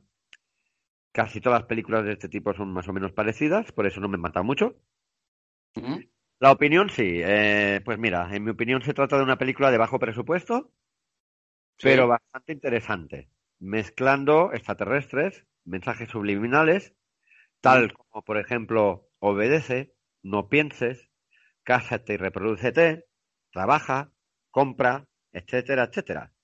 Consume, ¿no? Sí, sí. Todo para tenernos controlados. Y ahora te voy a dar una opinión muy personal al respecto. Esto sí que es opinión personal, totalmente. Eh, en el sentido de que, me, bueno, también me recuerda un poquito a, no sé si recuerdas esa película, eh, La invasión de los ultracuerpos. Sí. Tiene un montón de años, yo creo que la vi en blanco y negro cuando era niño. Sí, sí. Es que es de esa época. Que, exacto, exacto. Que por cierto, el protagonista era, era, espera un momento que, me ha parecido algo ahí. Vale, ya está. el protagonista era Donald Sutherland, eh, que en la vida real es el padre de Kiefer Sutherland, el protagonista de la serie 24 horas. Ah, amigo. No lo sabía yo eso. Yo sí, yo, sí que lo sabía. Pero no, no de ahora, ¿eh? de hace tiempo. Y bueno, eh, ahora sí que viene la, lo que es mi opinión personal en sí. ¿eh? Mm. Eh, para mí, la verdad es que sí, sí, según mi, según mi criterio personal, mm. sin extraterrestres de, por medio, lo, que, lo que ocurre en la película ya está ocurriendo en la, actualidad. Ah, por ejemplo, los mensajes subliminales no se ve igual que en la película, que, que no los ves a no ser que te pongan las gafas, porque tú ves un, un, anuncio normal y cuando te pones las gafas ves detrás lo que pone realmente. Tú sabes que los anuncios, la publicidad subliminal, subliminal no la directa, que ya la tenemos siempre, se pone que son flashes, ¿no? Que nos bombardean y no nos ¿Mm? damos ni cuenta, pero entran. Eso es lo que se supone que es la publicidad subliminal. Sí, como por ejemplo cuando tú vas, por ejemplo, al supermercado, ¿no? vas al pasillo del papel higiénico y tú ves papel higiénico, pero detrás lo que pone es compra, caga, caga, compra. Claro, más o menos. Más o menos. O, por ejemplo, eh, lo que os he dicho toda la vida, de que en televisión estás viendo un programa y, y, digamos que, que, van flasheando de vez en cuando, pero mm. tan rápido que te das cuenta, pero el mensaje entra igualmente en el cerebro. Claro que si lo pararas, ¿no? Si, pararas, se, vería un fren que pone alístate al ejército. Exacto, como los Simpson. Justamente, ¿ves?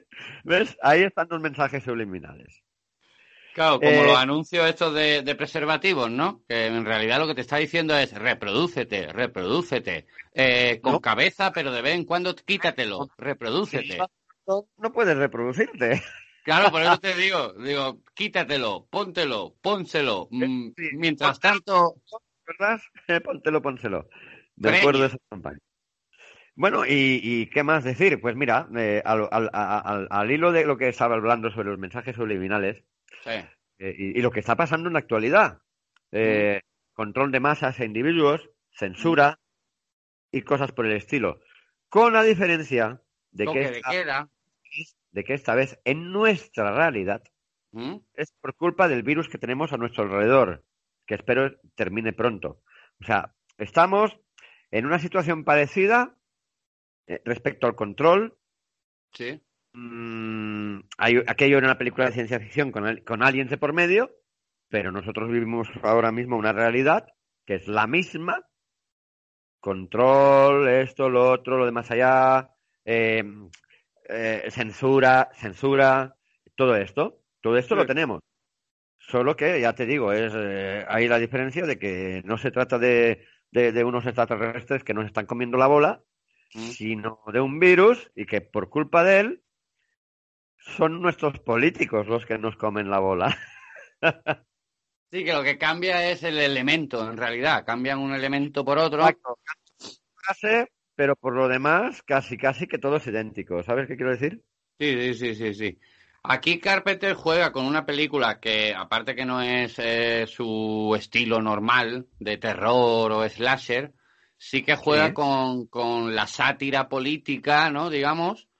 Eh, exactamente. ese toque de ese toque de comedia que tiene también, porque son el elemento que hace que el protagonista vea la realidad son unas gafas. Podría ser, yo qué sé, un, cinta de casete, por ejemplo. Exacto, son unas gafas que además no lo, no lo he contado en la, en la sinopsis, pero él, él, él, él, en realidad está buscando empleo y tal, encuentra empleo en, una obra mm. y luego escucha a una gente por ahí como, como si fuera una secta, ¿no? Tramando algo. Mm. Y, y, empieza a escuchar y, y, y, claro, lo que escucha es, mm, tenemos que fabricar más gafas y hacerlas llegar a la población para que vean la realidad, para que vean lo que está pasando de verdad. Claro. Pero si yo no recuerdo mal, Henry, tú que has visto, yo también he visto la película, pero hace más, hace más tiempo de, eso, hace por lo menos un mes y medio. Tú lo has visto más reciente. Si no recuerdo mal, él cuando empieza a descubrir todo ese rollo, se empieza a involucrar en una especie de resistencia, ¿no? Que va descubriendo. Exacto, sin, sin, sin, él quererlo, mm. se ve involucrado, ¿no? O sea, cosas del azar. Eso que se encuentra en las gafas, se las pone, empieza a flipar por un tubo, diciendo, ¿qué es esto? ¿Qué pasa aquí? Y claro, mm, intenta convencer a su compañero de trabajo, el cual no se deja convencer, le dice que está loco. Mm. Bueno, lo típico, ¿no? No hay una escena, Henry, ¿recuerdas una escena que hay al principio cuando él no termina de creerse lo que se para en un kiosco? Ve a uno de los, a uno de los marcianos comprando el periódico, se quita la las gafas y ve a un señor normal comprando el periódico.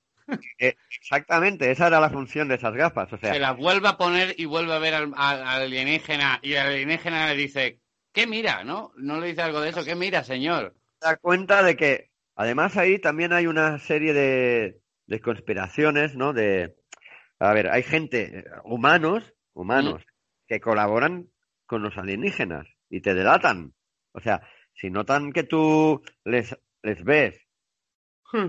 y te das cuenta, y aquella que en, principio pretendía ayudarte, eh, bueno, pretendía no, porque en realidad él la secuestra al principio. Sí, es verdad. Intenta contar la historia, ella no se cree nada, lo, lo, tira por una ventana que él casi se mata. Sí.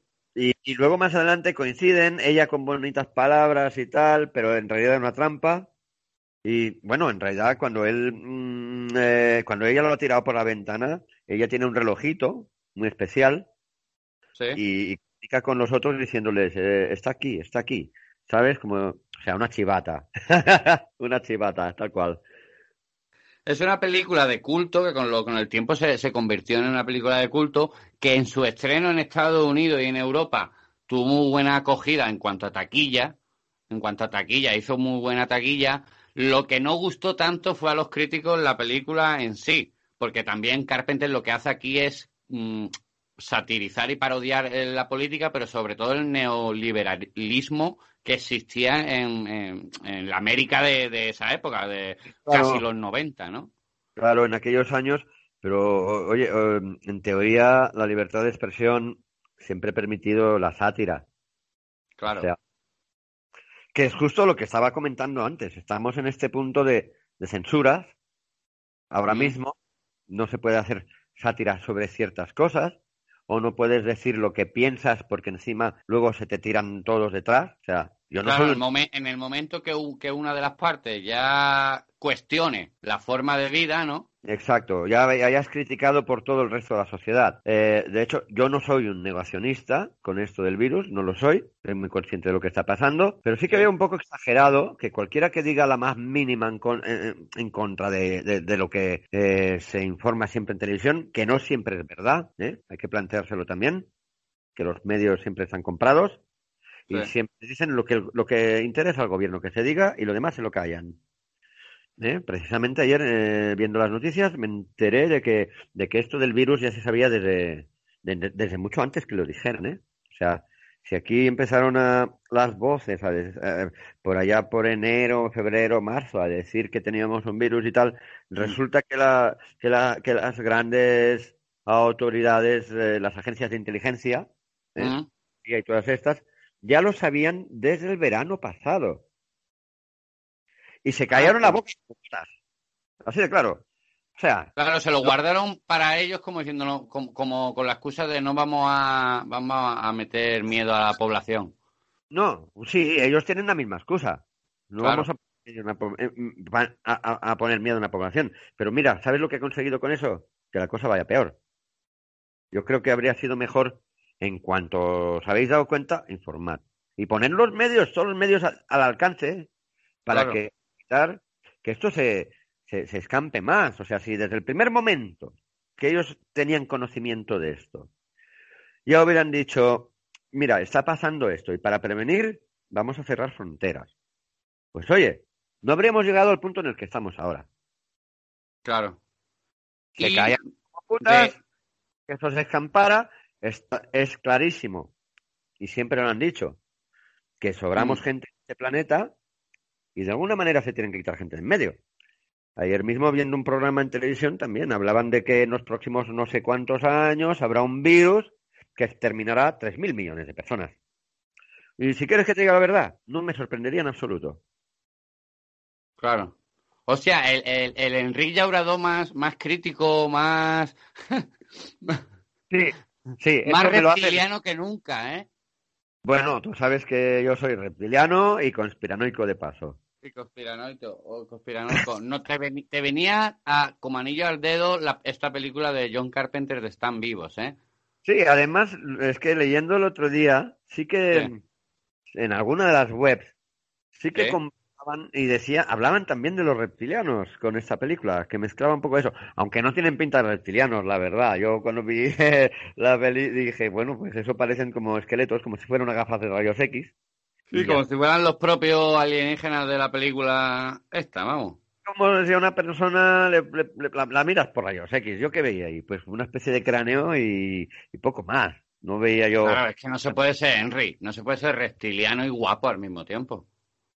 No, pero es que los reptilianos, jolín, hay reptilianos por el mundo que, que están como yo mismo, que, que tenemos forma humana y, y, oye, feos no somos. Y Ya, pero tú ten en cuenta que para los reptilianos el canon de belleza que son muy guapos, oye, que... Sí, eh, pero te digo una cosa. Tú ten en cuenta, Henry, que para los reptilianos el canon de belleza a lo mejor es distinto que al nuestro. Sí, claro, pero a ver, ellos, ellos eh, no van a presentarse aquí con su forma original, porque nos asustarían a todos. Hombre, claro. pa- para conseguir una invasión silenciosa, tienen que, que- que tener nuestra apariencia y infiltrarse eh, dentro de, ¿sabes? Claro. Pues, política, en la economía, pasando como, como, como personas normales, con una apariencia humana. Y nosotros, bajo el yugo, sin darnos cuenta, somos como unos corderitos que no nos damos cuenta de, de lo que está sucediendo, ¿no? De lo que está pasando, ¿no? Exacto, y eso es lo que se pretende en realidad con todo esto del... De, bueno, el virus es una, una simple excusa para mí. Sí que es real el virus, pero Mm. lo están usando como excusa para coartarnos muchas cosas. Y Ah, entonces- creía que ahora iba- ibas a decir, no, el virus no es real. Y aquí está conmigo Miguel Bosé. Mira, y me ibas a enseñar a Miguel Bosé. no, no, no, sí que es real, no lo voy a negar, pero también es verdad que lo están aprovechando mucho, no, demasiado, Mm. excusa para lo que a ellos les conviene, que Claro. es tener controladitos y en realidad, si te fijas, aunque no tenga nada que ver, un gobierno eh, prefiere, que es lo que está pasando aquí justamente, ¿no? Eh, eh, las fu- fugas de cerebros, fugas de... O sea, eh, nos prefieren tontos, nos prefieren aborregados para Claro. luego poder hacer lo que quieran de nosotros y, manu- y- y manipularnos como quieran. No les, a, a un gobierno no le interesa tener eh, gente inteligente. ¿Por qué? No. Fácil, porque saben que, que, que tarde o temprano se van a rebelar contra ellos.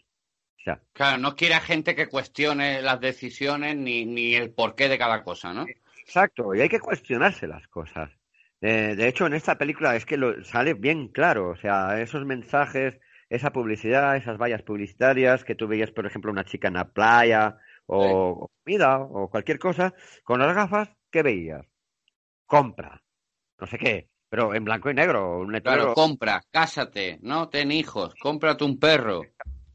Sí, como borregos, o sea, haz caso, no te cuestiones nada, no pienses, o sea, eh, eso mm, para mí no es una sátira, es una realidad. Hmm. Es una parábola que, que, que sufrimos y, y- y estamos que no nos damos cuenta, que parece ya no que no, no tenemos unas gafas, sino que tenemos una gran venda puesta en los ojos. Exacto, y- exacto. Una venda puesta en los ojos que nos han puesto los mismos políticos, pero que hay que sabérsela quitar. Me encanta porque tu sección está derivando mucho ahora a, a- a sección de, de la sexta noche, ¿no? De... Sí. Hoy tenemos con nosotros a Enrique Llaurador. Es que ayer estuve viendo, estuve viendo la sexta noche, precisamente. Por eso creo que me ha influido un poco. Bueno, una, co- una cosita. eh, mm, dime así ¿qué cosa te ha gustado fuera de, lo que es eh, el rollo político de la, que trae la película? Porque de eso se basa la premisa, en parte también, de ver con las gafas la puta realidad. ¿Qué cosillas destacarías o qué cosillas te han gustado a ti o te han llamado la atención o te han hecho gracia? Porque tú sabes que esto es un podcast de cine, pero también un podcast de humor, un podcast que nos gusta mucho la tontería. Sí, lo que pasa que, a verás, no, no, no tengo una cosa así muy, muy clara porque eh, la vi toda muy así. Eh, sí que tenía momentos que según leí por ahí eran momentos así como de enclave de humor. Yo igual no los pillé, ¿sabes? El, pelo del prota, a lo mejor, ¿no? Que lleva ese pelito que se llevaba por acá. ese, es uno. O, bueno, las pintas también típicas de los años 80, los pelos, esos. Bueno, pues todo eso lo ves ahora y te, da risa, ¿no? Pero no, no le vi nada destacable así, en plan que me muero a risa. Sí, hombre, no es, una película de comedia, comedia. Eh, Carpenter tampoco se, especializa en esos. En toques de humor sí, pero leves toques de, humor que hace él. Son muy sutiles y, y para darse cuenta tienes que estar muy pendiente, porque a veces pasan desapercibidos. Claro. Bueno, pues esta, eh, tú mm, le has añadido, le has adquirido, o mejor dicho, le has puesto literalmente algún tipo de nota a esta review. Justamente, eh, eh, me has leído el pensamiento, te lo iba a comentar ahora. Ay, amigo, cuidado, que podemos ser alienígenas y estar leyéndonos el pensamiento. Bueno, últimamente me pasa con algunas personas que parece que nos leemos el pensamiento. Con el vecino, ¿no? Cuando te asoma a la ventana, ¿no? Dice, vecino... No, no, con el vecino no, con una persona que vive a no sé cuántos kilómetros, a miles de kilómetros de aquí. Ah, vale, vale, vale, vale. Eh, estaba pensando, mira qué casualidad, yo también. Lo típico, ¿no? Estaba pensando en ti, ay, mira qué casualidad, yo estaba cagando. sí, bueno. Bueno, pues ahora te, digo lo de la puntuación. ¿Sí? Y, te voy a decir que esta vez no, no, no voy a dar puntos. ¿No? Te voy a decir por qué. No le doy puntos porque es que no lo veo necesario. Basta con decir que es un clásico muy recomendable de ver y da mucho que pensar y, da, y, da lugar a preguntarse ciertas cosas, ¿sabes? Claro, te, da lugar a, a quedarte en paranoiao como diciendo, un momento, ¿he bajado la tapa del váter o no? Exacto, como diciendo, ahora no me acuerdo. Sí, eh, la verdad es que es así. Es un, yo eh, no le puedo dar puntos a esta película por eso, porque no sabría qué puntuación darle exactamente y es un clásico y, vale, es una película que con bajo, con bajo presupuesto, pero con, con, ideas muy buenas. Entonces, mm, no me veo capaz de darle unos puntos X, ¿no? Vale, pero digamos que te ha gustado, que tú la recomendarías, ¿no? Sí, ya lo digo, sí, sí, es, es muy recomendable de, que ver, de ver y, ya, y, y, una vez que la ves te, te, empiezas a plantearte algunas cosillas. Como por ejemplo, mm, le he hecho carne picada a los macarrones, no se la he hecho. o el tomate. ¿Me he tirado un peo o ha sido el perro? Un momento. Le echamos a la culpa al perro, como siempre. Claro, como siempre. Bueno, Henry, pues eh, esto ha sido la review de Enrique Llaurador, nuestro reptiliano favorito. El mes que viene eh, volveremos, si la cosa no mejora mucho, que notaréis, no mucho por el sonido, pero un poquito notaréis que estamos haciendo el podcast por videollamada con Enrique y con Golfus también lo hicimos. Lo hemos hecho hace un ratito. Hemos repasado esta segunda parte de John Carpenter, donde teníamos todas y cada una de las pelis eh, como, hemos, como hemos comentado, El Príncipe de las Tinieblas, Están vivos con Enrique Llaurador, Bolsa de cadáveres en la boca del miedo, Rescate en Los Ángeles, Vampiro de John Carpenter, Fantasmas de Marte, que también lo hemos comentado con Golfu, y El fin del mundo en 35 milímetros. Y hemos acabado con Están vivos de Enrique Llaurador en esta segunda parte del especial Autores, Maestros del Terror, el Slasher y también, ¿por qué no?, un poquito de la ciencia ficción con Enrique Llaurador. Dime, Henry, ¿quieres decirme algo más? Pues mira, nada, eh, pues... ¿Algo para despedirte? Sí, pues eso, pues eh, como aquí el título es Están vivos, yo voy a mm. decir manteneos vivos. Muchísimas gracias. Qué grande eres. Eres un mago del suspense. Yo no sé, yo no sé por qué no te pago. Pues también porque no tengo dinero, pero deberías. no, a ver si algún día tengo suerte y puedo, yo qué sé. Ojalá pudiera, dirigir alguna peli o algo. Vale, guay, me parece. Esto ha sido Fan Independent, el podcast en el que hablamos de cine y a veces se nos va un poco la pinza y hablamos de otras cosas. Puedes encontrarnos en todas las plataformas de podcast con Spotify, iVoox, Apple Podcast, iTunes, eh, Spreaker, mm, Google Podcast y en Facebook con nuestra página con el mismo nombre y en todas las redes con el mismo nombre, Fan Independent. El mes que viene nos vemos. Muchas gracias, Enric. Eh, esto ha sido Fan Independent. Muchas gracias, Julio. Hasta otra.